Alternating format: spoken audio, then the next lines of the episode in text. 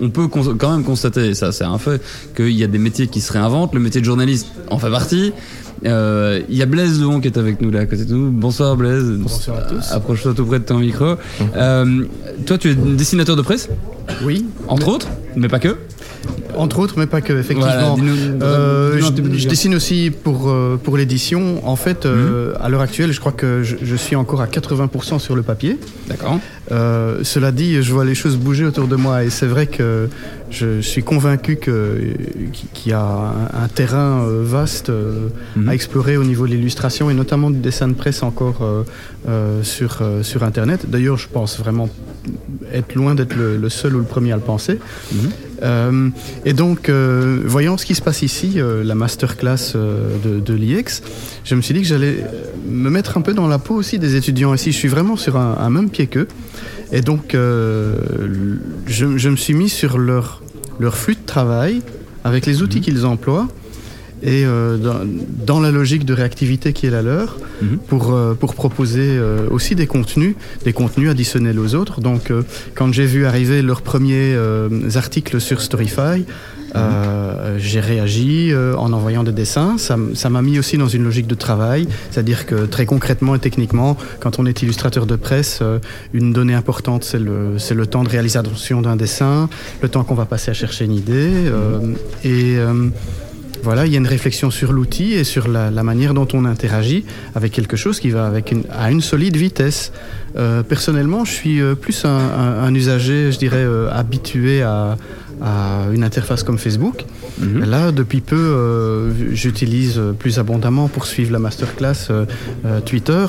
On est dans une autre vitesse, hein. vraiment, ça décoiffe. Et donc, il y, a, y, a, beaucoup plus d'interactions. Il faut, voilà, il faut, il faut suivre. Et aussi, euh, je crois que c'est voilà, saisir l'opportunité, quelque chose qui passe, c'est beaucoup rebondir. Mhm. Donc euh, voilà, c'est un peu une autre dimension. D'accord. Ça ça fait combien de temps que tu travailles?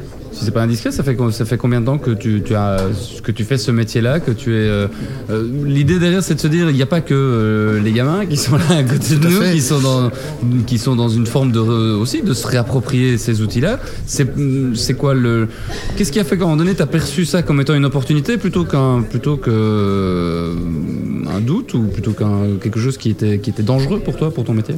Je, je ne l'ai jamais vu comme un danger. Je pense d'abord que ça ça m'excite bien.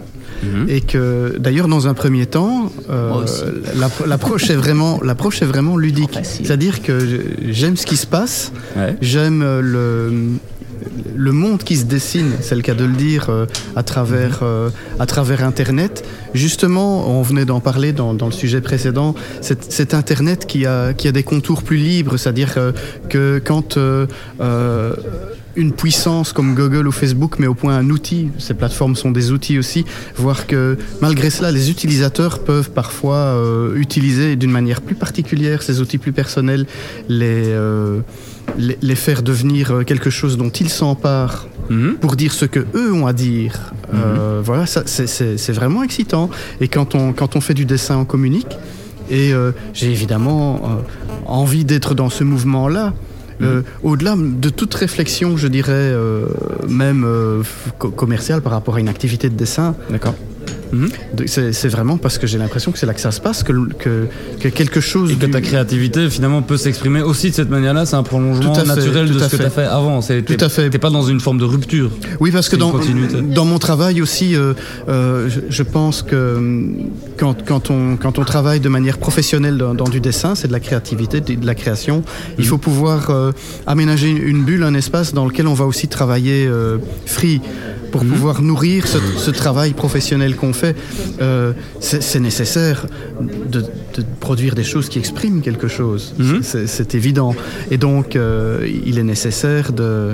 Enfin, pour moi, c'est c'est plus que les gammes, c'est vraiment euh, une respiration avec le dessin aussi. Donc euh, là, j'ai un terrain. Quand on me propose de, participer à un beau projet de blog euh, comme Saflim, mhm. je vois là quelque chose qui est, qui est bien foutu, avec un point de vue, etc. j'ai envie de participer, voilà, parce que je, sais évidemment que, que, les dessins vont être vus, que ça va, que ça va circuler, mais mhm. c'est aussi tout un mouvement. ces gens-là ont une manière bien particulière de s'exprimer. Il y, a, des points de vue. C'est sur un sujet qui me plaît. je suis assez cinéphile moi-même. Mhm. Donc voilà, il y a, ce. je crois que c'est particulier des, des, gens qui vont essayer d'avoir un métier avec Internet. C'est cette cette bipolarité entre profession et jeu. Je crois qu'il y, y, a un côté ludique comme ça qui est indissociable.